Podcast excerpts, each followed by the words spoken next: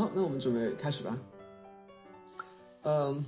那我们之前是花了好几节课，花了好几次这个分享的时间，我们呃讲了一下这个浮士德，我们大概把这个浮士德过了一遍，就是整体上过了一遍。然后我们说啊，浮士德是一出这个发展的悲剧。然后呢，浮士德分为两部分啊，第一部分这个小世界啊，第二部分大世界。然后第一部分呢，主主要是这个格雷琴悲剧。当然，在这个悲剧之前呢，是有一个这个浮士德和魔鬼啊打赌，或者说签订这个协议这样一个情节。然后呢，就是这个主要部分呢是这个格雷琴悲剧。然后第二部呢，它更加复杂一些，更加丰富一些。就是我们一般来说会把这个第二部呢分为三个部分，就是政治悲剧、美的悲剧和事业悲剧。当然，我们是讲的这个有呃有长有略啊，我们可能是啊格雷琴悲剧我们讲的比较细，包括之前这个打赌这个部分我们讲的也比较细。然后呢，政治悲剧和美的悲剧呢，我们是大概大概过了一下，我们只是把情节，把这个情节非常高度概括了一下一下，然后为了保持这个故事的完整性。然后我们就重点讲一下这个事业悲剧，尤其是第五幕，就最后一部分。呃，那上次其实就是我们讲的这个，主要是讲的这个事业悲剧啊。然后我们讲的这些东西啊，比如说我们提到这个呃浮士德他征服海洋造福人类的这个理想。呃，当然我们也提到了这个呃，比如说菲勒蒙和鲍西斯这对老夫妇，他们的这个呃淳朴善良，呃，包括呃教堂的钟声以以及这个钟声和浮士德这个幼年的记忆的联系，还包括这个旧世界的倒塌，旧世界的这个呃崩塌。然后呢，我们也提到了这个忧愁，就是呃这个四个灰衣灰灰色女人其一啊，就是这个忧愁 Zoga，她和浮士德的对话，以及她让这个浮士德双目失明。当然还有最后的这个浮士德的死亡和救赎。就是因为浮士德和这个魔鬼打赌的时候，他说啊，如果我能说出呃，如果你能让我说出这个呃，你真美啊，请停留一下的话，那么我就我的这个灵魂就归你。但是后来确实这个浮士德说出这句话了，也说出这个 f i 呃这个 f i b a l a dog do be so shame，但是依然他这个灵魂呢没有归魔鬼，而是被这个天使带走了。那为什么呢？我们也提到过啊，就是就是因为这个啊，他这个。呃，说他说这句话并不是满足于此刻，他是满足于未来，或者他满足于不满足。他这句话是面向未来、面向发展的。包括这个呃，天使也有一段合唱，合唱里面会说说这个凡是自强不息者，到头我为君能救。然后呃，歌德说这个这句话就是浮士德得救的这个呃最重要的原因。好，那我们上次讲的这些啊，我们基本上把这个浮士德讲完了。但是上次最后我说还有几点我想补充一下的，这次课我们来讲讲。好，那我们今天讲什么呢？首先，我们还是把这个呃关于浮士德的内容，我们先做个完结。那今天我想讲什么呢？我想讲这个。我们先来看这个，就是浮士德征服海洋，造福人类的理想。尤其是我我想讲讲这个征服海洋。那这有什么好讲呢？这有什么好讲呢？我其实是是想讲啊，这个人与自然的关系啊。当然，我这么一讲的话，大家可能觉得，哎，这这个这没什么意思，对吧？这可能又是啊那种老一套的什么，这个我们要呃爱护自然，对吧？我们要要环保，然后我们要可持续发展，因为自然也是人类的家园。啊，当然这个这东西都很对啊，也很重要，但这还不是我今天想讲的。那我今天想讲的是什么呢？什么叫这个人与自然的关系呢？是这个，就是说征服海洋，它其中包含了一种看待自然的新方式啊，这是什么意思呢？一一会儿我来解释，以及这个跟我们生活有什么有什么联系呢？啊，联系非常大，但是呃，我一会儿会把这个试图讲呃讲明白的。我们先来看看啊，就是浮士德他是如何萌生要征服海洋、造福人类的这个想法的。就如果大家记得的话，就是我上次之前概括一下这个情节嘛，就是在这个第三幕最后啊，是海伦和这个浮士德拥抱，然后呢，海伦形体消失，他的这个衣物呢就呃留在了这个浮士德怀里，然后浮然后这个衣物呢它是有魔力的，他就带着这个浮士德呢就飞呃这个呃飞回德国啊，当飞越大海的时候啊，呃浮士德就就看到这个大海了，他就说啊这个凸起的海面吸引我的目光。啊，当然这里其实这个歌德还有。还还有一些他的这个政治观点的表达，比如说他中间这边有一个这个啊尊重一切权利的自由精神啊，这个其实是当时呃就是一七八九年之后的这个政治口号。但这个我们先不谈，我们就看这个浮士德和大海之间的关系是什么。我们看啊，浮士德说啊凸起的海面吸引我的目光，他怎么吸引他的目光呢？啊向呃他他这个自我堆叠向上膨胀，然后舒缓一下掀起波浪，然后呃他接着说啊说啊我之前就是我曾以为是说偶然，细看发现呢啊这些波浪啊。他停滞不前，他打呃不断的这个打在岸边，然后呢就打着滚回返，一套老把戏，按照既定的时间表反复上演。就浮士德看这个这个这个波浪啊，不断打到这个岸边，然后又回来，然后觉得这个啊这个吸引他的目光。这个很奇怪，对吧？这个不是很正常的事情吗？就是波浪不断的打过来，然后呢，呃，这个再再回去，打过来再回去，然后说这个呃不断的这个循环往复，这个不是很正常吗？这是很正常一件事。为什么浮士德觉得这个吸引他的目光呢？并且浮士德还说这个他心生反感，为什么呢？所以说这个我我就这其实很奇怪，对吧？然后呢，那那其实魔鬼也不是太能 get 到，魔鬼也很不解。魔鬼说，对我来说毫不稀奇啊，这个十万年前我就很熟悉了，因为这么多年大海不就是这个样子吗？大海不就是如此吗？这有什么好让你心生反感的呢？你为什么要呃就是被这个吸引目光呢？好，那我们看浮士德他怎么回应的？浮士德这么说的，浮士德说啊，这个在无数地段海水偷偷来袭，他什么都不生产，只奉献经济。然后说这个啊，他一浪一浪的这个呃强行占领，待到回城却是两手空空。于是这个这个这大海啊，让浮士德感到莫大的失望和忧伤啊，这不羁的元素，盲目的力量啊，他要把这个大海制服，在这里奋斗一场。这段话浮士德在在在说什么呀？这其实很有趣的，我们仔细来想想看，浮士德为什么这个大海为什么吸引浮士德目光？浮士德为什么不爽？呃，我们我把这个话就呃单独提出来啊，我们来看一下。我们来看一下这个浮士德到底是怎么想的。这里其实很有趣，浮呃就是我们注意到浮士德他并没有和大海之间就是有什么之前有什么纠葛对吧？这个大海并没有惹浮士德，大海并没有说我这个大海泛滥然后淹没了这个这个土地，而当时浮士德还没有土地，当时浮士德还没有得得到这个皇帝的封地，当时浮士德跟这个大海是就是之间没什么没什么联系，这个浮士德并没有呃这个大海啊并没有把浮士德怎么样，那浮士德为什么为什么不爽呢？他说啊这个大海。什么都不生产啊，一浪接一浪，但是但是两手空空，这不羁的元素，这盲目的力量，于是浮士德要把制服。这是一个很有趣很有趣的心态。浮士德是怎么看待这个大海的呀？他好像是这样一种感觉，就是说，哎，这个大海它有这么大的能量，但是呢，你仅仅是波涛翻滚，却没有产出，这是一种浪费。我不知道大家有没有意识到？我们再仔细看看这个浮士德的话啊，浮士德说的是大海它什么都不生产。一浪接一浪，但两手空空，这不羁的元素，这盲目的力量。福在在在说什么呢？他说大海有这么大的能量，但是你什么都没有产出，你什么都不生产，两手空空，这是一种浪费，这个盲目的力量。那我要把你制服。所以这个是一种非常非常新的观点，就是这就是如此的新，以至于当时这个魔鬼都没有跟上啊，魔鬼都没有理解，说这有什么有什么稀奇的？但这个让福士非常非常不爽，这个观点是非常新、非常新、非常现代的观点。而且我们今天人当然可以理解，我们看到这观点，我们就觉得，哎，对你都这么想了，那显然一个很自然的结果是什么呀？就是那你要建这个，比如说我们要把这个能量利用起来，你要建这个水电站，对吧？你你要用它来发电，哎，这样的话你不就呃就没有浪费这个能量吗？它虽然有这么大巨大能量，然后我把这个能量呃为我所用，所以确实啊，我们今天一看，哎，你都这么想了，那显然非常自然的，你下下面一步你就是要建这个电厂，呃，对，那这就是一个非常自然的结果。当然了。当时啊，这个就是当时还没有啊，当时这个呃，歌德写浮士德的时候还没有这个水电站啊。第一座水电站其实是一八八零年，就是这个呃八十年左右，也就是说，在这个呃写完浮士德之后的五十年，差不多就有了第一座这个水电站。当然，如果是海洋那个潮汐呢，那可能再往后。所以呃，这个所以所以这个其实，在浮士德这个这里面啊，浮士德的这个选择是什么呢？他选择啊修筑堤坝。因为当时还没有水电站嘛，就就歌德也不也不知道有没有见过，啊，歌德就写这个浮士德，他选择修筑堤坝啊，因为这个呃这个大海它浪费这么多能量，让浮士德很烦，那于是呢浮士德就决定啊，我不要，那我就不看你的，眼不见心不烦，对吧？Out of sight, out of mind，我要你啊叫这个海水远远滚回自己老家，就不要来不要在我眼前浪费了，就让让我看到心烦。啊，虽然如此啊，但是我们知道就是呃这个就是你都这么看待大海了，就是你都把大海看作是一种能量浪浪费了，其实。你就呼之欲出了，对吧？你要建水电站就呼之欲出了。就如果就如果这个浮士德他知道啊，还有还可以建呃水电站这种东西的话，他肯定会很高兴的。他当然就是把这个刚好就能把这个能量利用起来。而确实啊，这个水电站它是一种现代技术，而这个确实我刚刚讲的这种看待大海的观点啊，也是非常非常现代的。所以，就我们能够发现啊，虽然浮士德这里本来他他自己还是选择这个修筑堤坝，但是他这种呃这个。看待大海的观点，看待自然的方式，基本上就是呼之欲出啊，就是让让这个水电站就呼之欲出了。所以啊，这个看待自然的方式啊，和这个技术之间啊，是有种是有某种联系的。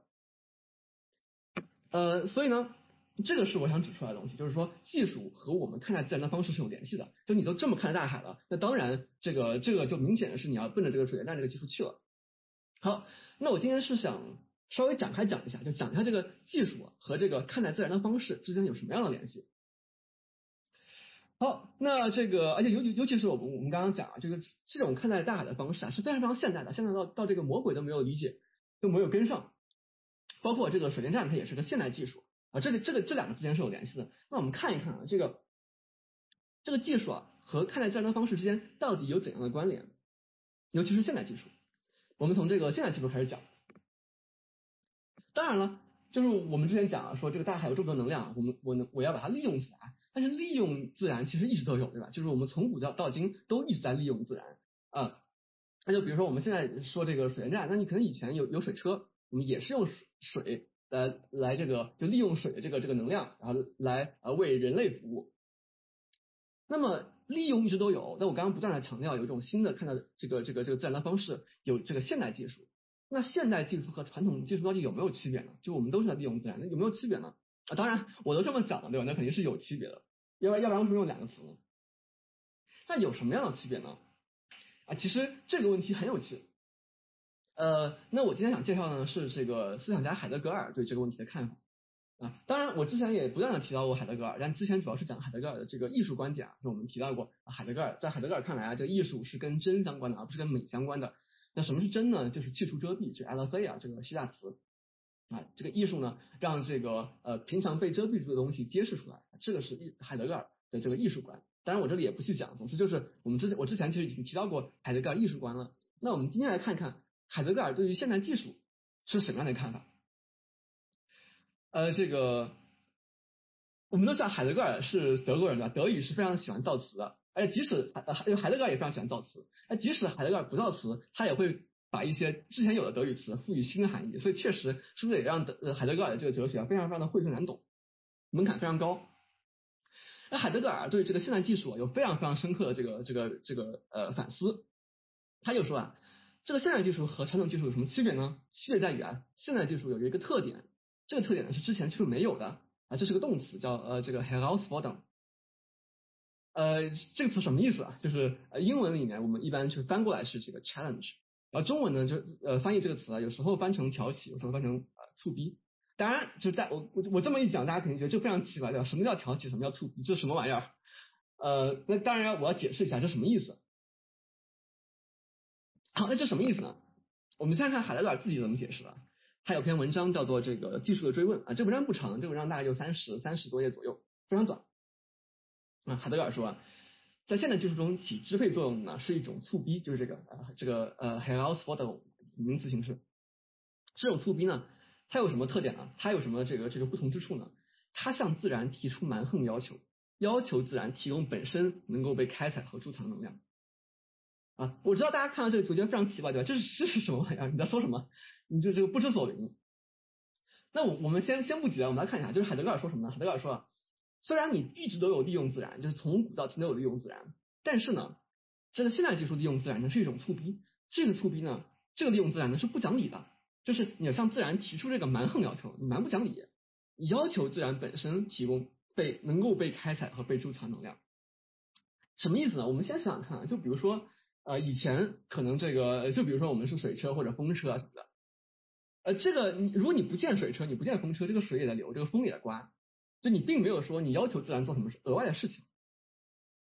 所以这就不是促逼，这个你本来就是自然本来就有，然后你利用它，你做一些事情。但是海德格尔说，现在技术里面不是这样，现在技术向自然提出蛮横要求，要求自然做它原来可能不会做的事儿。但是它本身能够提呃，就是能够提供这个本身能够被开采和贮藏能量，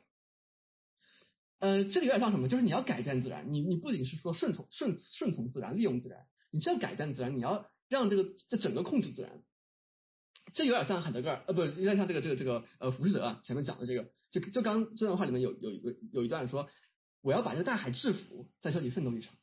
哎，这个制服这个词就有点像这里的这个粗逼。就是说，比如说我们要用风车的话，我们要用水车的话，你并不想把这个风制服，对吧？就风怎么刮你就你就怎么你就怎么用，你也并不想控制这个风。但是现代技术里面，海德格尔说可不是这样。你向自然提出蛮横要求，你要把自然你要把这个自然制服。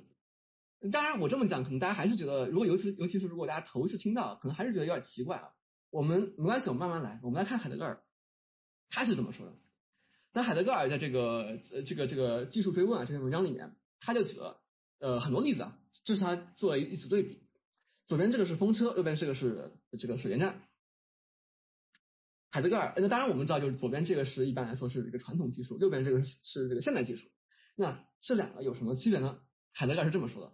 他说啊，这个风车的这个这个叶片啊，在风中转动，它它们直接听任风的吹拂。但是呢，风车它并没有为了贮藏能量而开发出风流的能量。就是我刚刚讲的，就是说风怎么刮它就怎么转，对吧？就是它并没有说我要。额外让这个风做什么事儿？就是风刮我就转，风不刮我就不转了。其实就就就这样，啊，他们直接听任风的吹拂。但是这个水电站它就不是这样的。就我我们知道，就是说你要建水电站的话，你首先第一步你要先建大坝，把这个河隔断，然后你要造出这个一个一个势压差，也就是一个势能差，就两边的高度得不一样，然后你才能够进行发电。所以海德格尔说啊，这个电厂啊建在这个河上啊，河流被隔断了。河流原来不是这样流的，河流河河流就河流原来是是是直接流的，它并没有被隔断，它两边并没有一个一个一个一个势压，一个一个势能差。但是呢，当你把这个呃水电站大坝一建，河流就被改变了，河流已经变成了，它已经不是原来的河流，它已经变成了一个水压供应者了。就这里说的这个水压供应者，而水压供应者这个是来自于发电厂的本质，就是说水压供应者完全是为了发电而服务的。所以这个是海德格尔指出的这个呃这个水电站和风车的一个本质的区别，就是说风车其实就是风车没有促逼，它是自然怎么是是什么样子啊？那这个呃这个这个风车就利用这样的自然，而这个电厂它在促逼着这个河流，它在促逼着自然，它让河流变成另外一个样子，它改变了河流的本质，它让河流变成了水压供应者。啊，当然呃这个海德格尔接着说啊，说这个。啊，这种促逼之发生啊，就是说啊，这个自然中的遮蔽，原来被遮蔽住能量被开发出来，就原来这个河流没有这种东西，原来河流不是这样流的，但是呢，你为了让呃使用它，你为了用这个技术来使用它，你让这个河流变成这个样子，也就是说，你开发出了这个其中被遮蔽住的能量，然后呢，被开发出呃被开发东西呢被改变，被改变东西呢被贮藏，被贮藏的东西被分配，被分配东西又被重新转换。啊，当然，海德格尔在这个这个这个这个这个书里面举了很多例子啊，而且这些这就是我现在这个高亮的词啊，这些词都是传统技术没有的，这都是现代技术。海德格尔在这个呃文章里面啊举了很多例子啊，比如说现代农业啊，比如说啊木材工业啊、发电厂啊、飞机啊、旅游业啊、媒体啊，包括这个现代物理学啊。好，我们讲了讲到这里啊，大家可能会有一点感觉了，就是说海德格尔说这个现代技术和传统技术的区别啊，这个这个促逼这个 Herausforderung 是什么意思？但是然后呢，就就 OK，如果他们确实是有这样的区别，可能确实有这个现在技术里面确实有这个促逼，那 So what，对吧？那又怎么样呢？为什么我们我们要关心这个呢？当然，海德格尔也不仅仅是想做一个技术的分析，在这个文章里面，海德格尔呃举了这么多例子，最后啊，海德格尔最后讲到了什么呢？讲到了人，这个是海德格尔真正关心的东西。海德格尔说啊，这个现代技术不仅在促逼着各种各样其他东西，它还在促逼着人。你当然了，因为人也是这个世界的一部分，所以现在技术也在促逼着人。就我们先，就我们看看这个这个海德格尔对于这个促逼的描述啊。如果我们把这东西，呃，把这个自然换成人的话，其实是很可怕的一件事情。但这个就是海德格尔指出的，现代技术它在促逼着人。所以啊，这个那显然就是人类自自己在这个自然之中，人本来是世界的一部分，但是在这个呃技术之下，人类自己也变成了可供榨取的资源，成了人力资源。那我们这个词今天大家经常会说的，这 HR 人力资源，然后海德格尔就提到这个词，这个词很可怕，这个词就是人类自己已经变成了，它的本质已经被改变了，它已经不是之前那个人了，它就是人力资源，就跟这个河流一样，河流原来是河流，原来是本本来它自己的这个样子，但是你这个大坝一建，你这个电厂一建，河流就变成了水压提供者，就变成了水压供应者，而它水压供应者这个是来自于电厂的本质，所以说。在海德尔海海德尔看来，这个现代技术不仅改变了自然，它也改也改变了人类自己，人类自己的本质也被改变了啊！这个这个这个这个本质呢，是是来源于这个呃来源于现代技术的。所以我们稍微看一下，就是我们稍微回顾一下这个之前我们说，呃，浮士德他眼中的这个海水啊，是是是，这是一种非常现代的看法，他看待这个海水是一种非常现代的看法，而这个呢是跟这个呃现代技术跟这个呃水电站是紧密相连的。他那我们来看看这个浮士德他眼中的海水，他他说啊，这个海水有这么多能量，怎么就浪费了呢？对吧？怎么就这个这个这个呃没有任何的产出呢？这个是不是很像这个我们一般讲这个坏老板啊眼眼中的员工呢？就是说，哎，你们这些员工啊，你们有这么多能量，你们竟然还闲聊，你们竟然还干其他事情，你们竟然还能有自己的生活，你怎么不把这一切能量都用在这个呃呃，就就用来创造这个经济收益呢？是不是很像？是不是很像？是不是很像这种这种观点？这也是海德格尔指出啊，就是这个现代技术和和现在的这个这个这个视角啊，他们之间是紧密相连的。而这里我把这个坏啊，我把这个坏坏老板这个坏打了个引号。这个其实是呃海德格尔真正跟之前不一样的地方，跟之前我们这个批判这个这个老板压榨员工不一样的地方。就之前的这种批判，其实很多时候还是一种道德批判、伦理批判，就说这个老板非常非常的坏，对吧？他们剥削员工，我想用剥削这个词。但是海德格尔指出的还不是这样，海德格尔说啊，这个跟技术有关系。就当你这个，当你有现代技术的时候，包括我们的这个现代公司，它也其实是一个一个技术的科层制啊，各种包括 KPI 考核，包括这个 OKR 各种各样的技术。当你在这个技术之中的时候，你作为人的本质就是会被改变的。就这可能都不一定是老板的坏，而是这个技术的影响。这个是海德格尔真正想指出的东西。所以海德格尔想说，技术不是中立的，技术并不是一个工具，技术本身就蕴含着事物向我们显现的方式。也就是说。技术可能不像是一个这个工具啊，它可能更像是一个什么？更像是一个镜片。我们透过这个技术来观察这个世界，或者说用更海德格尔的话来说呢，就这个技术或呃就就就这个世界啊，透过这个技术，透过这个镜片向我们显现出来。所以技术本身它就在影响着这个事物向我们显现的方式。这个是海德格尔指出来的东西。啊，这个真的非常非常有意思。就比如说，呃，就我我们都知道，今天是今天我们这个时代，如果大家环顾四周的话，那我们都被这个现代技术包围。那如果现代技术它与这个事物向我们显现的方式相关联的话，它在影响这个事物向我们显现的方式的话，那它其实对我们的生活有非常非常大的影响。但是如果我们没有仔细的反思过，没有没有对对此进行反思的话，那其实我们对于我们生活很大一部分都没有任何反思的。那这个我是觉得，呃，这所以说海德格尔在我看来。呃，海德格尔这个技术观点是非常非常重要的，就我们我们需要反思现代技术对我们的影响。啊，就比如说我这里随便举了一些例子啊，就这都是现代技术。那在这些技术之中，这些技术怎么影响这个万事万物，包括其他人向我们显现的方式呢？当然我就不呃我就不每个都说了，就我随便举个例子，比如说像这个我这里提的这个医美整形从业者，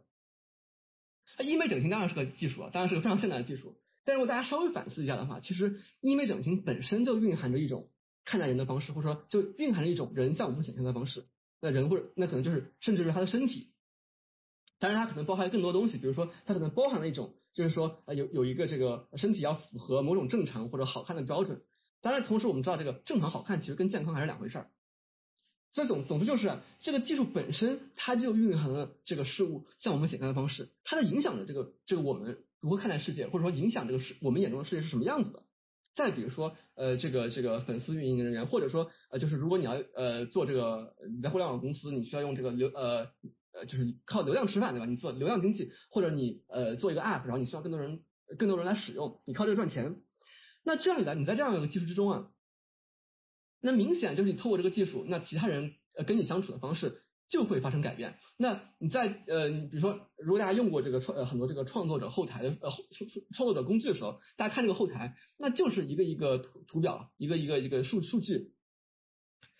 那其实，在这样一个技术之中啊，用户或者人他就变成了这个日活，就变成了数据，就变成这个 DAU 对吧？Daily Active User。这个是海德格尔指出的东西，就是说这个技术它在影响着这个事物向我们呈现呃呈现给我们的方式。包括人，再比如说我们之前呃反复提到过这个外卖员，对吧？我们那那篇文章就是外卖员困于系统之中。那他困于什么系统啊？他困于的就是一个由现代技术构成的系统，由这个互联网啊，这个这个这个呃现现在公司再包括这个物流系统构成一个大的一个系统。而这个系统呢，直接决定了我们如何去看待这样的外卖员，就是他这个呃外卖员在这个系统之中，他本身可能就已经成了人力资源，就成了一个工具人。而这个可能都不是因为我们坏。而是这个技术本身它在蕴含这种方式，技术不是中立的。我觉得这个是海德格尔非常非常呃有洞察力的这个这个见解，这个对我们也非常非常重要。当然，呃，就是到到到到这到这里为止啊，到这个人力资源为止啊，海德格尔整篇文章还没还没有到一半。虽然这个呃这篇文章我说也不长，总就三十几页，但是到这个人力资源为止啊，呃，这个这篇文章还没有到一半。那之后海德格尔讲了什么呢？哎，当然我我们知道，就如果你要你讲这里之后，其实你还有更多可以分析的，对吧？你可以分析这个现在技术到底对我们产生了怎样的深远影响？就具体有什么什么样的影响呢？它怎么影响我们的存在方式？我们的这个呃在世界之中的这个生存的方式呢？以及我们为什么会变成这个样子呢？何以至此呢？还有就是那我们该怎么办呢？我们怎么去啊？对抗或者我们怎么去应对这个现代技术对我们的影响呢？那当然这里我就先不往下讲了，这有很多原因啊，就就是呃其中一个很重要的原因就是说，海德格尔这个哲学确实比较晦涩难懂，就是呃他有一套这个自己的这个这个这个体系，就如果我要讲的话，那我可能要讲很多很多。还有就是说，这个呃海德格尔他的这个技术观点啊，并不是独立的，海德格尔的这个哲学是一个整个体系。海德格尔的技术观呢，其实跟他的这个这个艺术观也有联系，跟他这个存在论也有联系。这确实啊，就是如果我这里讲的话，那那就完全成了一个讲海德格尔的一一一个一个一一次分享了。就如果各位感兴趣的话，可以去看这个原文。还有就是，如果各位真的想就是了解这个海德格尔到底是怎么说的，以及就是想想想有一个更完全的了解的话，有有本非常好的书，就是这个陈嘉映老师他写的一本书，叫做呃这个海德格尔哲学概论，里面就有专门讲技术的章节。啊，这这本书我觉得是呃人都可以去读的，就写写的非常好。所以大家如果感兴趣的话，呃，我觉得大家可以去看，而且我觉得这个确实很重要。呃，它确实是这个一个一个非常我我觉得是我们这个时代非常非常欠缺的东西。因为我们这个时代是完完全全是这个呃一个由技术主宰的时代，但我们又在这个技术之中，如果我们对技术没有反思的话，我觉得这个是呃这那那说明我们对于很大一部分生活是没有反思的。好。那关于海德格尔，我先讲到这儿，就是给大家一个一个话题，大家可以以后去去探索。呃，那我们再接着看，还是看回这个这个浮士德。我们之前说啊，浮士德最后他这个呃他这个双目失明，然后这一这是因为忧愁嘛，忧忧愁让他双目失明。我们提到这个浮士德的盲，他他这个盲，说他这个盲不仅仅是说双目双目失明，而是说他一直以来啊。看到的都是美好的那一面，美好的新世界，他没有看到发展代价。上次我们已经讲过了，我们讲过，啊，福士他可能没有看到这个夜里的哭喊，他没有看到这个老夫妇的死亡。当然，歌德肯定看到了，对吧？歌德因为歌德都都这么写了嘛，辐射是是是是是这样写出来的，当然歌德肯定看到了。但是这并不代表就是说歌德认为啊，既然呃这个有有这么多代价，我们不发展了。当然不是这样。首先你不可能，对吧？就是你已经跟魔鬼签订契约，你已经开始发展了，你已经进入这个现代社会了，你不可能不发展。还有就是说，呃，这个歌德其实本人，呃，这个他是对这种大型工程啊，他本人是充满热情的。其实上一次最后就是有同学问我，我我也提了一下，就是说歌德本人他是对这个对对这种美好新世界，他本人是充满热情。当然他是看到了这个这样的代价，但是他依然是充满热情的，因为确实这个可以造福人类嘛。就歌德在在在这个呃晚年啊，他跟这个艾特曼谈话的时候，就这这也是歌德的话，歌德的原话。呃，歌呃歌德他还是呃对这个这个工程充满呃充满这个希望的。他说啊，他非常希望这个巴拿马运河能够开凿成功，然后还有这个他希望看到这个多多瑙河和莱茵河连接起来，他希望开凿这个苏伊士运河。他说他为了经历这三件大事，宁可就是希望，呃为了他们再值得呃再再活个再活几个五十年。也就是说，歌德对此是非常非常的这个激动的。他认为这毫无疑问是件好事，而确实啊，就是呃，这运河现就如今都已经挖出来了。包括我上次也提到啊，就是歌德在这个最后，也就是他写呃晚年写作这个呃浮士的最后呃一幕的时候，最后一幕的时候，他其实当时经常阅读的一个期刊啊就就右边这个，就是这个呃 The Globe，就是这个呃环球报应该翻过来是。那这个报纸是什么？呢？这个报纸它是它是圣西门运动的喉舌。圣西门运动，如果大家之前呃我还记得我们之前高中学历史的时候，可能提到过，就是圣西门，包括这个傅立叶，他们是呃空所谓的这个空想社会主义者。那这些人，他们就是呃希望有这样的大工程啊，能够为人类造出一个这个用福福士德的话来说，就是一个人间乐土，对吧？一个一个人间乐园。那当然就是歌德在这个谈话录里面，就如果大家看的话，他经常提到这个这个这个呃 the the globe。当然。他跟这个这些人想法并不完全一样，就是他里面也提到说他他们想法还是有些区别，但是毫无疑问的是，歌德对于这些人是非常赞赏的，歌德对对对这个是非常激动的。好，那当然，歌德这个赞赏他也不是一个无脑赞赏对吧？我们之前也说了，歌德有过这样的反思，就是说我们也要看到发展是有代价的。还是歌德确实进行这样的反思，至少在这个《浮士德》里面已经体现出来了。那其实还有另外一层反思，可能是歌德没有进行的，是什么？是这个目标本身有没有问题？就当然我们有这个代价，我们看到代价，然后我们并且要为此做好准备。好，那做好准备之后呢？这个目标它本身能不能够被实现？它本身有没有问题？这个目标本身是不是有问题的？当然，就是说，呃，这几条运河啊，后来都都都挖出来了。虽虽然这个确实有很大代价，如果各位去看这个，呃，这个这个，比如说苏伊士运河这个呃历的历史的话，其实有很大很大的代价。但是，anyway，这个运河确实挖出来了。但是这帮这个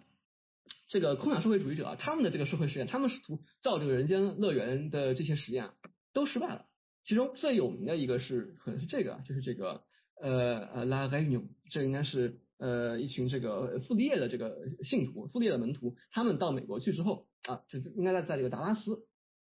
就试图造一个这样一个呃小镇，与世隔隔绝。然后这个小镇呢是非常非常美好的一个一个一个人间乐园，一个非常美好的社会。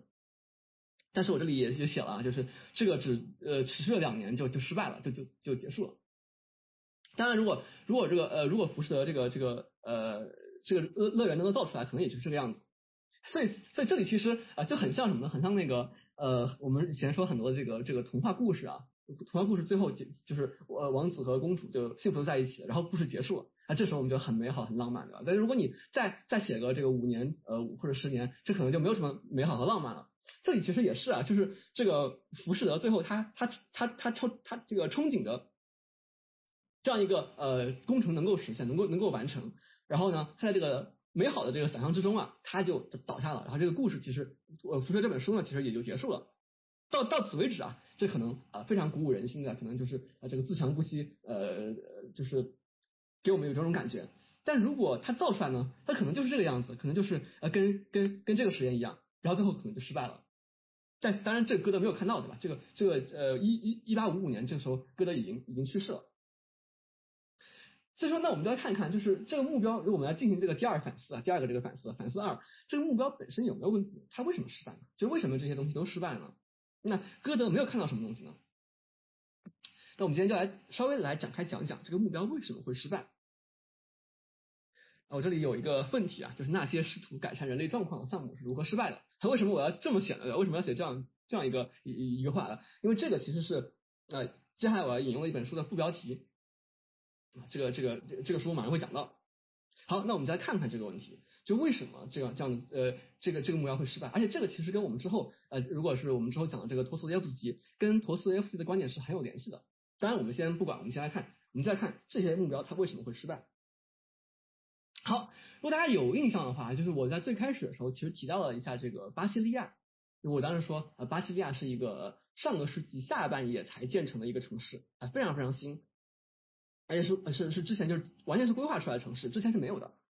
然后呢，我之前也说到过，就是说这个这个巴西利亚这个城市啊，你从呃你从你从上往下看，你你俯视的话，它是一个飞机的形状啊。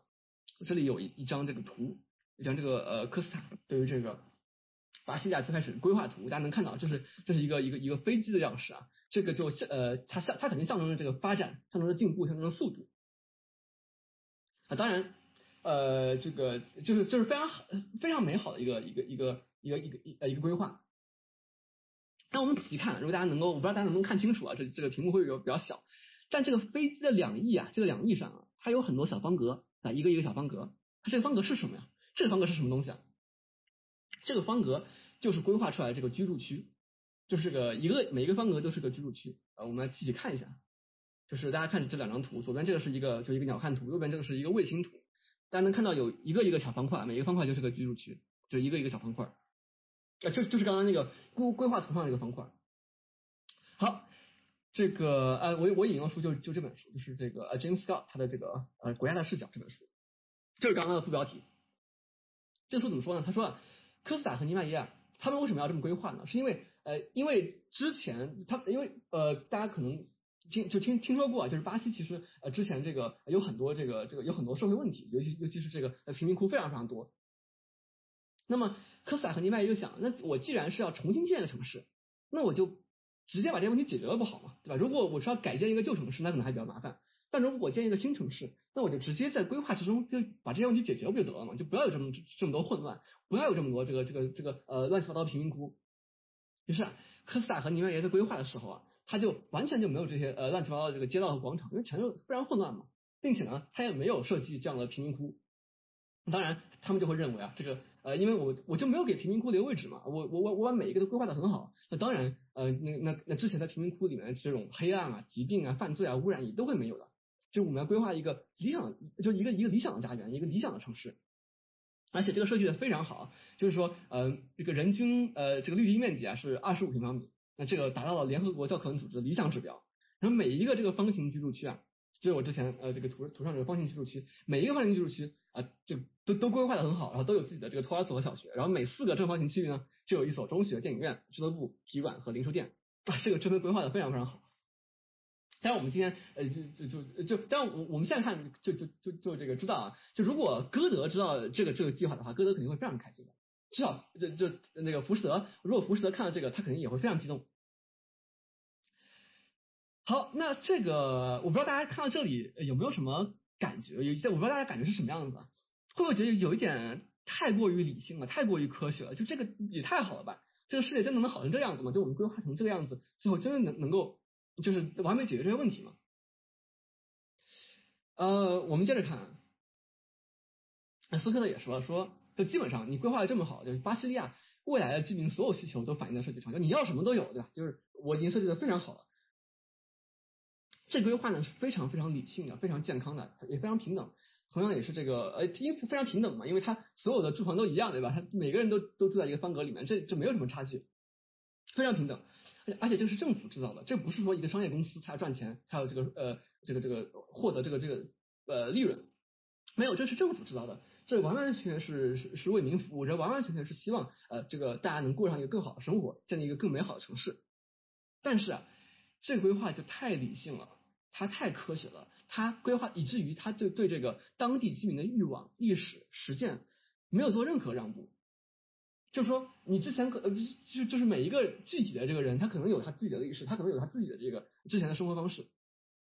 但是规划之中全没有。就你你住来之后，那你就大家都一样，你你就你要什么这里都有，你就按这个生生活就好了。而且确实，这个我们也能理解，对吧？因为确实，科斯塔和尼迈耶他们是想解决之前巴西的很多问题，尤其是这个，比如说这个呃，这个这个这个贫民窟的问题。那我就重新设计，我从从从头开始设计，这样就不会有这个呃贫民窟的问题，不会有这些这些黑暗、这些暴力啊、这些犯罪啊。但是这个确实，他后来就出了问题，就是因为这是一个特别抽象的抽象的一个一一个规划，而且想一举解决这些问题。我之前引过另外一个人，就是这个呃齐格蒙特鲍曼，他就说啊，就如果你现在有个问题，然后你试图给这个问题设计一套理性、抽象、总体性的解决方案，一劳永逸的解解决，那么很可能是什么样的结果呢？嗯，鲍曼是这么说的。鲍曼说啊，很可能结果是这样，就是原初的这个问题啊，解决的越彻底，你造成的新问题就越不可控、越大。当然，鲍曼这里说的是什么呢？他他他这里举的例子啊，是说，哎，比如说。你要提高这个农作物产量，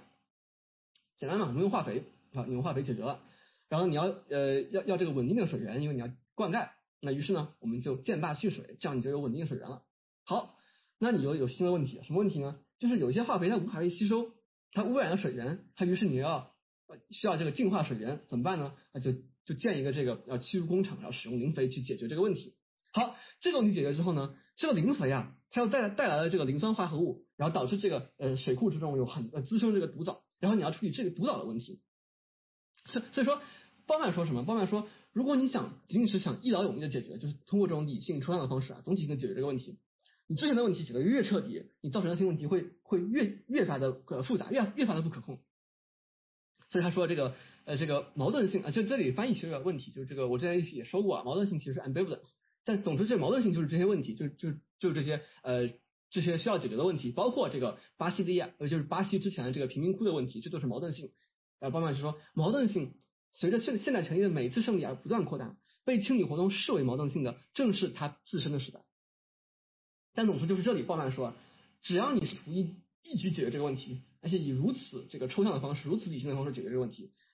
你造成的问题会更大。好，那我们回到巴西利亚，我们看巴西利亚他后来怎么样呢？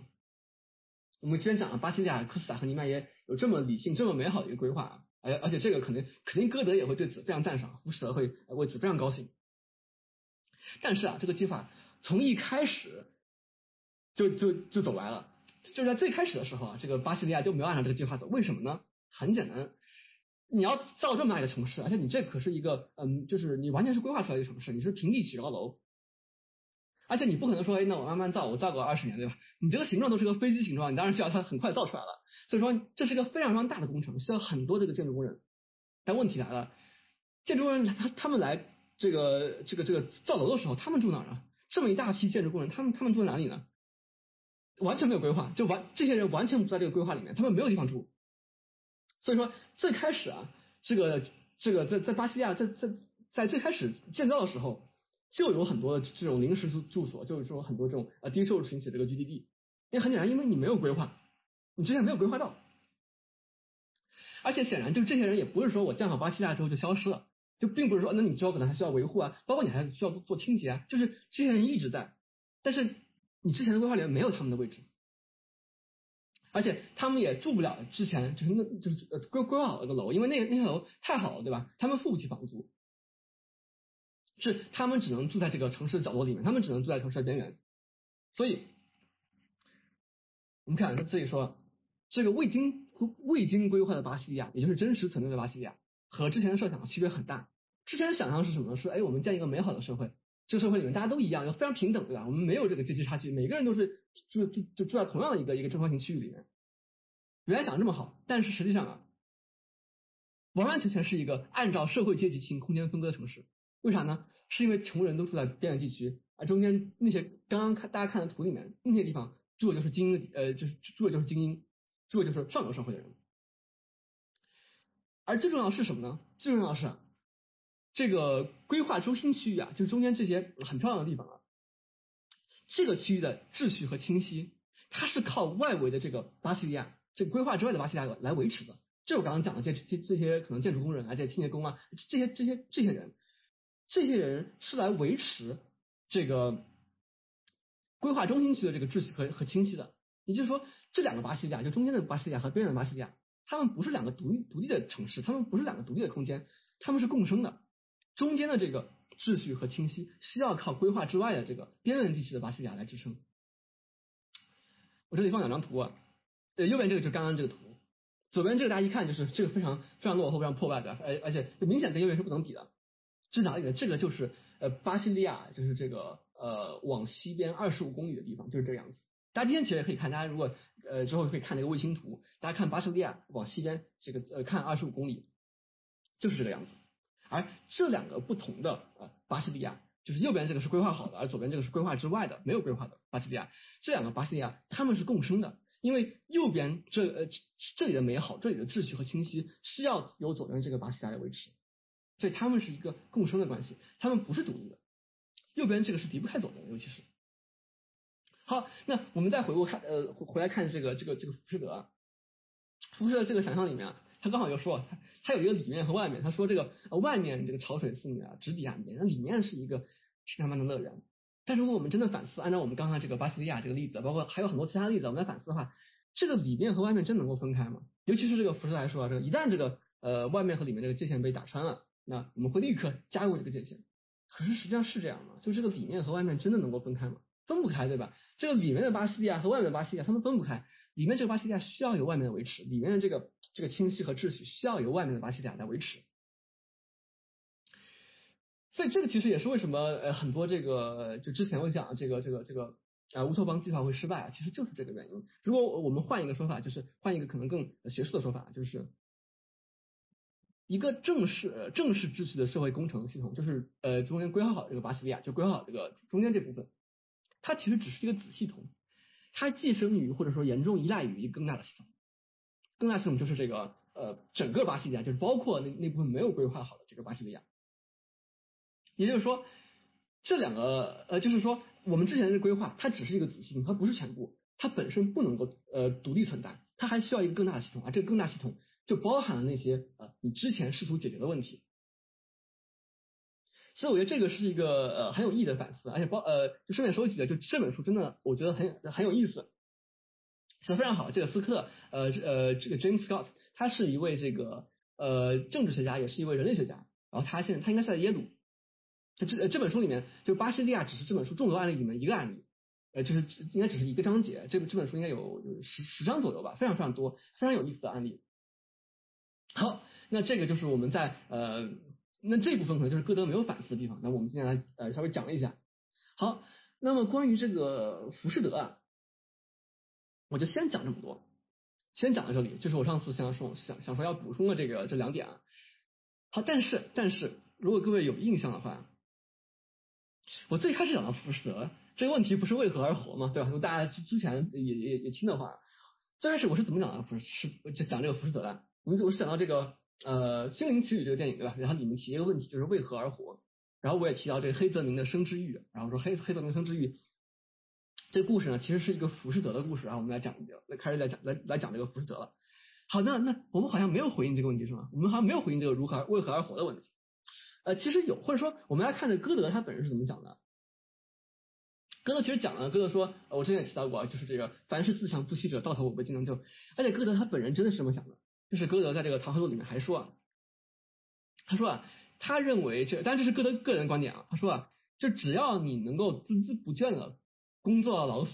那么你这种就是当你这种呃精神的的这个存在，就是你这个会会死亡的这个肉身啊，它不能够支持你这个这样一种孜孜不倦的精神的时候啊。他歌歌德就认为大自然就有义务给他给去给你更呃另外一种形式的存在，然后实现这个永生。当然这是这是歌德的歌德的想法。那我们今天当然会觉得哇这这个这个这个很奇怪对吧？而且这不是非常的内非常的卷吗？这不就是我们今天讲的这个卷吗？孜孜不倦的这个工作的老死。哎，其实这个如果各位看黑泽明电呃这个电影啊《生之欲》，《生之欲》里面就是这样的，就是就是一个呃孜孜不倦工作的人，非常非常啊勤勤恳恳，但是最后崩溃了。所以。歌德这个本身这段话，其实我觉得，呃，至少对于大部分人来说吧，是无法无法满意的。当然这也很正常，因为，呃，首先歌德写浮士德不是为了回应这一个问题，歌德他他有很多东西要写。还有就是说呢，歌德和这个，呃，这个这个歌德和我们今天面临的时代是完全不一样的。歌德时代和我们的时代有很大的区别，歌德对于世界的理解跟我们今天世界的理解也很不一样。所以当然，歌德这个想法他不能够完美的回应我们今天的问题，这也是很正常的事情。但如果就如果一定要说，就是我们读完浮士德之后啊，对于这个具体的问题啊，有有什么样的这个启发？我觉得其实也是有的。哎，非常重要是什么？就就这就这点，就是你无论如何，你得活在真实世界里面。这其实我是是我之前有一次讲过的嘛，专门讲过一个问题，就为什么浮士德呃变成这个样子？就是如果说有什么启发的话，这点非常重要。就是无论如何，你得活在真实世界之中，你得和他人建立起联系。哎，其实这个黑泽明的生之欲啊，虽然生之欲和这个浮士德呃的这个回应方式是很不一样的，但是呃他们的共同点也包含了这个，就生之里面也有这种也有这样的观点，就是无论如何你得先活在真实世界之中，你不能跟与世隔绝，你非要跟这个他人建立起联系不可，否则的话你就是会陷入呃这个很很糟糕的一个一个一个一一个一个境地。好。那我们还是来看一看这个问题为何而活的。嗯，如果我这么讲的话，我其其实我觉得这已经是个很大启发，就是我们今天，尤其在我们今天这样一个呃非常崇尚个人主义的时代，就是好像呃我我别人不要来烦我，我也不想来烦别人，我我自己能过好自己的生活。那其实不是这样的，我觉得这个已经是个很大很大的一个一个启发，这也是我们这个时代非常欠缺的东西。但我们我们先接着看，我们我们看这个问题为何而活这个问题，我们来想想看啊，就是为何而活。那如果说这个歌德的这个想法嗯大家不满意的话，那。什么样的回应是大家满意的呢？就是我们希望这个答案有什么样的呃，希望希望这个这个问题有什么样的答案呢？有什么样的回应？或者说这个问题其实用一个更更通俗的说法，或者一个更呃更这个流俗的说法，就是人生意义是啥？人生意义是什么？当然说，如果如果我说到这个回应，如果是这样的话，如果我给出一个对应答案，对吧？就是你你为何而活？你为这一二三四这四点活，或者说人生意义是什么呢？是这一二三四。我觉得大家应该都不会满意的，而且就是每个人都不一样的，每个人生活都不一样，怎么会有这样答案呢？而且即使有这样答案，我们又会问为什么？凭什么？凭什么你说这个就就是这个？啊，这样的这样的事情其实也发也发生过，就是呃呃，人类历史上有不断的有人或者有有这个群体，他试图提供这样的一二三四，但最后都都没有都没有成功，或者说后来都人人们都不相信了。好，那其实今天在这个呃，就是今天啊，对于这个问题还有个另外一个一个一一种回应，也是非常流行的回应，就是这个啊一一一一句这样的话，就是说人生意义就是寻找人生的意义。就就这句话。很多人都喜欢想，就是这个多到我都让我很感到很很惊讶。就我我觉得这句话实在是没什么意思。就如果你不继续说的话，这句话实在是没什么意思。它只是听起来就是好像很聪明，好像是一个俏皮话，其实没有任何的实质。尤其是如果你还不展开说的话。而且什么叫人生意义？就是寻找意义，人生意义啊！而且为什么我非要去找人生意义呢？而且你都这么说，那我不是找到了吗？你你不是已经知道了吗？人生意义就是寻找人生意义，你不是已经找到了吗？所以这个问题完全不能解决我我们的这个这个呃完全不能解决我们真正的困惑。所以那我们在我们回答这个问题之前，回答这个为何而活这个问题之前，我们先反思下这个问题，就是我们希望是得到什么样的回应？就是就是如果我们对这个问题是有有所期待的话，那我们期待一个什么类型的回应呢？所以我觉得这个是很重要的，我们得先反思一下这个问题本身。那怎么反思呢？当然就是。我之前也也也讲到过，就这个问题，它不是一个抽象的问题，它不是一个像数学问题一样一个抽象的问题。问出这个问题，它有具体的人，有具具体的时代。比如说，我们可以想，是谁在提问？当然，很多时候我们提问时候，提问对象是谁在向谁在向谁提问，而又谁在又有谁来评判呢？当然，我知道这个呃，在今天一个这样一个个人主义的时代啊，我们很很多人会会直接说啊，那当然自己的对吧？都是自己啊，自己自己自己对吧？自己向自己提问，自己评判啊。但但是，如果我们说一下的话，其实不是这样。就首先，我们我很多时候我们会抱怨别人不理解我们，抱怨我们自己很孤独啊，对吧？就如果你真的是自己评判的话，你为什么要在乎别人呢？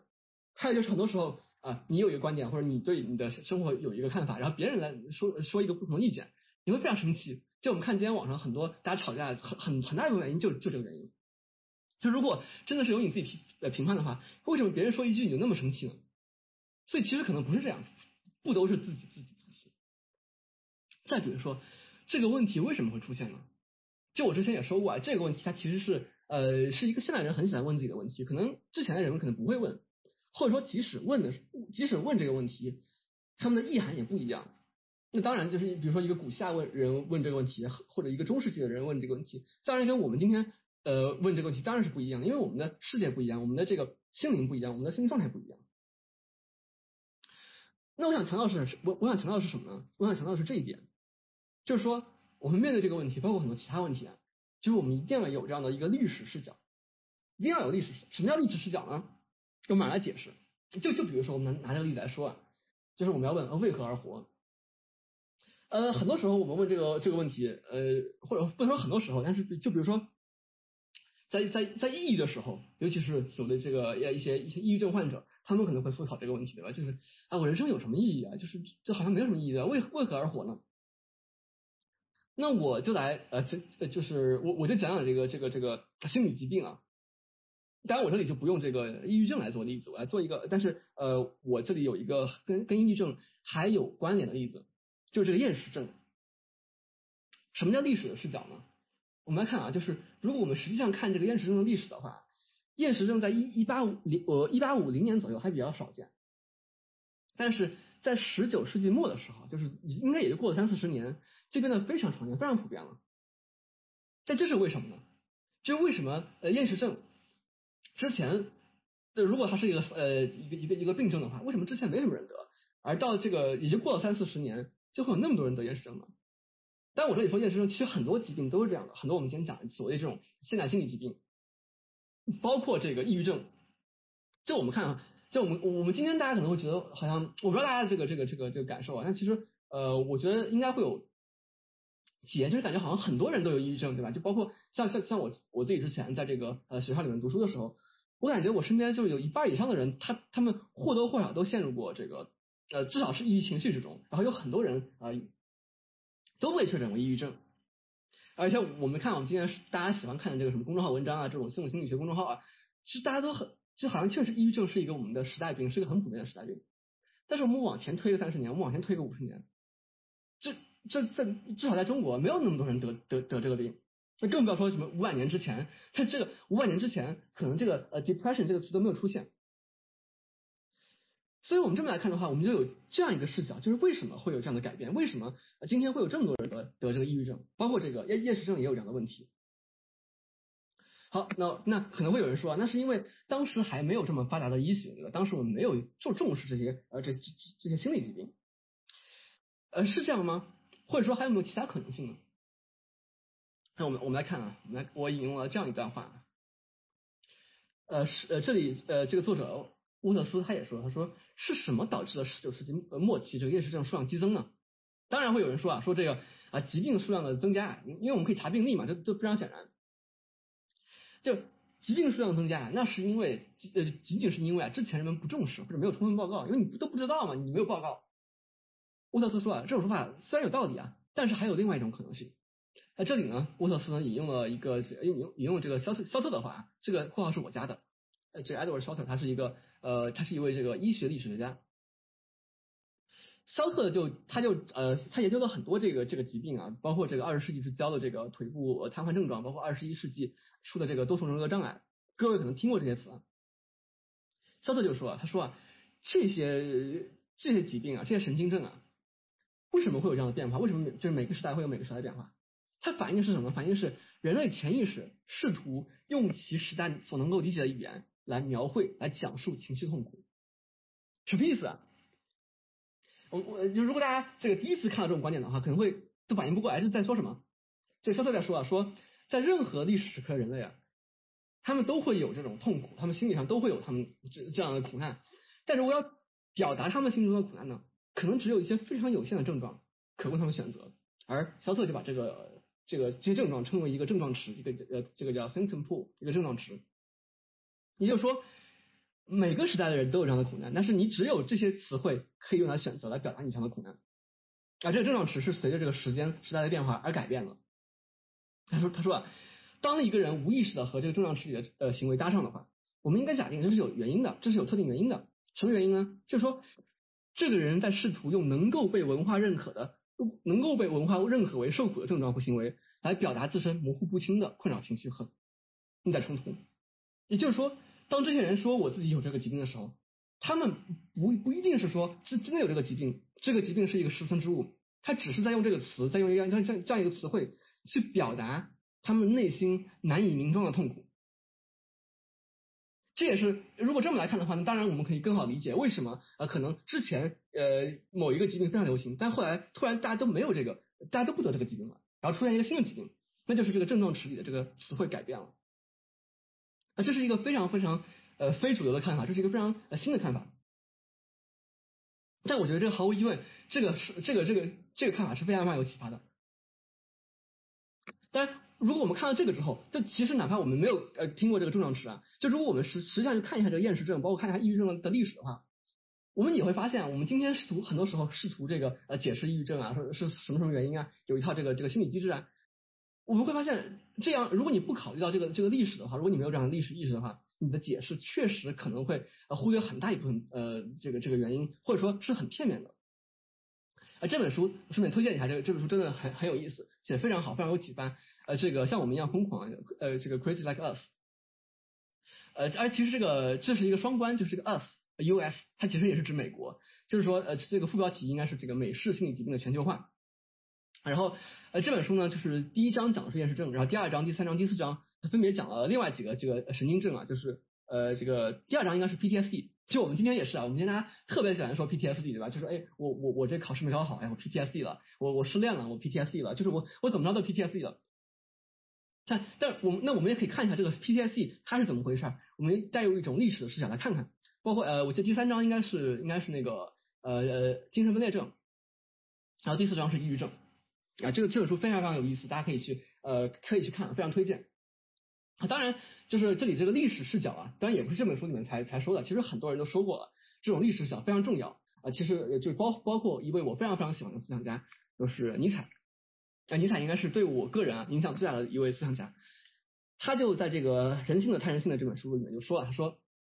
所有的人都有一种共同的缺陷，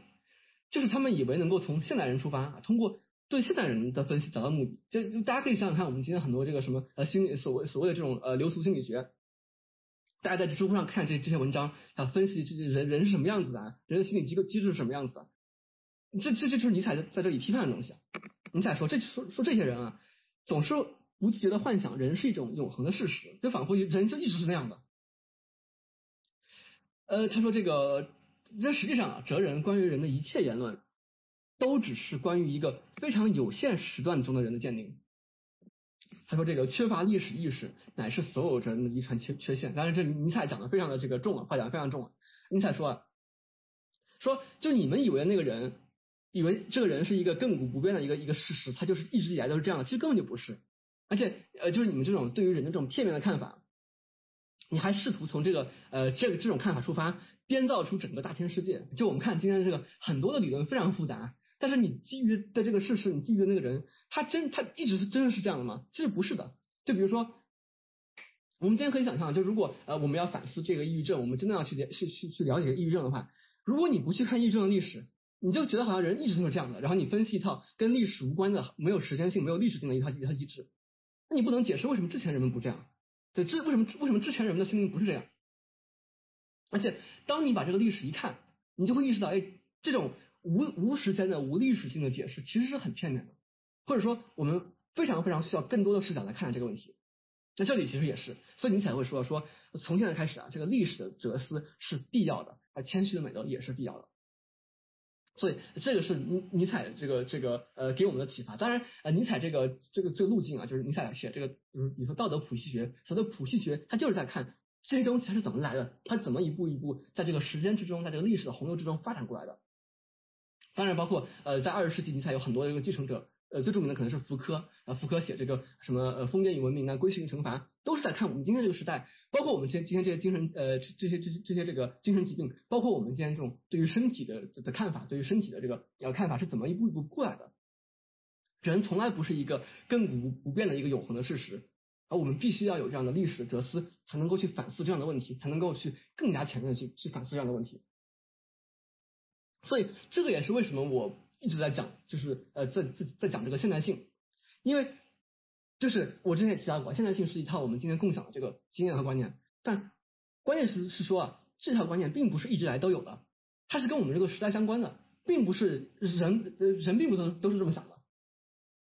就是可能五百年前的人们根本不这么想，可能五十年前的人们也不这么想，当然这个这个我之前已经举过很多例子啊，我就我就不在这里再再概括这个呃概念了。当然，我们提到现代性啊，就是这个现代性什么时候开始的？这个有很多说法，比如说啊，有有一有说这个呃是是这个呃宗教改革，这就是马丁路德宗教改革，或者还有更更更往前，比如说可能会有人说是是这个文明论革命啊。当然，但这些细节呃先先不说。还有就是说，其实它也只是一个，就是它也只是一个标志性的事件。呃，我们肯定是从之前的这个社会慢慢的步入现代社会的。它，我我觉得如果讨论一个这个呃一个具体的时间点也不太有必要。但是毫无疑问，我们今天这个时代，我们今天这个现代性啊，它与启蒙运动是息息相关的。我们今天呃很多的这观念呃经验和观念都是来自于启蒙运动，而启蒙运动呢是十七十八世纪的这样一个在欧洲的一个一一次一次运动。当然，这个其实跟呃后来在在这个美国有啊，美在在美洲也有啊，但主要是它发源于欧洲嘛。那我这里当然启蒙运动中有很多很多很多很多思想家，我这里只列了几个我觉得呃有代表性的，就比如说这个笛卡尔的这个第一哲学沉思集，大家可能不一定听过这个书的名字啊，但是我们今天对于自我想象，对于我就我是谁，对于我们这个在脑海之中或在我们身体里面那个自我，其实就是来自于笛卡尔，这是一种笛卡尔式的自我。包括这个我思故我在，就是这本书里面呃笛卡尔提提提到的这样一个想法。当然各位可能还就不一定知道呃这个这个想法到到底意味着什么，但是确实就是我们今天很多对于自我的观念是来自于笛卡尔。包括我呃像这个像这个霍布斯和孟德斯鸠就不说了，就我们今天这种政治制度，我们今天呃这个很多什么什么什么什么呃行政权、立立法权、司法权啊，这个都是来自于呃这个孟德斯鸠。包括我们今天对于政府的想象，其实很多时候也来自于利维坦。啊，牛顿就不不用说对吧？就我们今天最开天辟地的这个作品，就是我们今天对于自然世界的想象，其实一个一个一一个一个呃一个一个一个 base，一个一个非常基本的一个想象，就来自于牛顿。呃，当然我最后列了康德，因为就是呃，虽然我我是觉得康康德很多观点我们今天其实并没有呃，就是并没有完全的吸收，或者说没有完全进入我们的这个大众文化，没有进入我们的这个大众意识里面。但是毫无疑问，就是康德是这个呃启蒙运动的一个一个顶峰，或者我们有时候也会说康德是呃总结了启蒙运动，或者说康德是这个启蒙运动里面最后一位思想家，然后也是这个浪漫主义的第一位思想家。当然这个就呃，总之就是说康德康德他是一个启蒙的一个一个总结，或者是一个高峰。好，那那我之前讲的这个呃讲的这个浮士德是什么年代呢？就是在这个之后，就浮士德这个之后，已经启蒙运动已经呃已经结束了，已经翻篇了，历历史已经翻篇了。当然呃那当然了，就这个时候呃歌德这这个浮士德里面的思想就就有很多是这个呃启蒙运动里的思想，因为这个时候启蒙运动已经完成了嘛，就这个思想已经呃就是已经有了深远的影响，当然也影响了歌德。好。那歌德这个浮士呃浮士德是一八三一年完成，然后在一八三二年出版，然后同年就是也是歌德去世的一年。那我们之后讲什么呢？就是因为最最开始我不是提到那个托斯耶夫斯基地下室手记嘛？那第二只手机是是什么年年代呢？是在这个之后，是在这个这个这个启蒙运动之后，是这个一呃这本书是一八六四年出版的。这我其实之前也说过啊，就是说，呃，启蒙运动之后，其实紧接着是浪，呃，至至少在西欧啊，是在这在在这个欧洲啊，是浪漫主义运动，而而浪漫主义运动是就是就是反启蒙，就是反启蒙这种理性。当然，这个我之前可能已经呃讲过一些了。但总之呢，就是这个歌德的浮士德到这个陀思妥耶夫斯基之间还有这么个几十年。那这几十年发生了什么事？发生了什么事情呢？而且其实这歌德的浮士德和这个陀思妥耶夫斯基之间还不仅仅指的隔隔时间。他们其实地点也不一样，就是这个俄国是在非常非常东边的位置，而这个歌德包括这个启蒙运动在是在西边，所以歌德和歌德和托斯耶夫斯基之间还隔了一些东西，所以我是想，就因为我自我自己是非常想讲这个托斯耶夫斯基的，然后至少我想讲这本书吧，讲讲这个电视手机啊，但在在讲这个之前呢，我们还需要做一些铺垫，我们还看看就这一部分，就这歌德和和陀氏之间还隔了什么。那讲什么呢？我想先就是这个，那我就想想了想，我们来讲讲这个十九世纪的法国，也也就是呃，当时的这个这个呃，尤尤其是巴黎啊，当时这个呃，当时这个巴黎呃有，有时候被称之为是十九世纪的首都，或者说这个现代性之都。啊，确实，大家看这两张图，就是左边这张图是也应该是是是一幅摄影作品，是这个当时的这个一有非常有名的。呃，这个摄影家马维尔啊，确实啊，当时已经有了摄影术，这个是已经是一个呃非常非常现代的东西了啊。当时当时这样一幅作品啊，这个呃，We t a b a s i n 这是拍一个小一个一个小巷子，而右边呢，这是莫奈的作品，这个是加布写大道。大家可以看啊，就是这两个是这这个摄影作品啊和和这个绘画这边描绘的这个街道是完全不一样，对吧？还确实在这个呃法国。在十九世纪的时候啊，这个巴黎经历了一次巨大的改造，非常大的改造，就是从左边变成右边这个样子。而这个改造，因为我们今天可能已经习以为常了嘛，对吧？我们现在看到右边这个样子啊，其实其实其实呃，好像都是这样的。我们今天如比如说大家在南京的话，去去看这个什么呃新街口再转一下，上海就看一下这个南京路，对吧？在北京看一下国贸那边，就是这个样子。但是这个转变对当时的人们来说冲击巨大，就这是一个翻天覆地的变化。那么当时的人们是怎么去回应这样的这样的变化呢？当时的人们，这个当时十九世十九世纪法国有很多的艺术家，有很多作家，有很多思想家，他们怎么回应这么巨大的变化呢？以及他们的这个变化，对他们的回应里面啊，对这种现代现代现代都市的回应，对这种现代性的回应里面，有哪些东西可以值得我们今天借鉴，或者说给我们今天有所启发呢？这个是我之后想讲的内容。那我今天就先讲到这儿，然后我们下一次来看看这个十九世纪的法国，看看他们能够对我们有什么样的启发。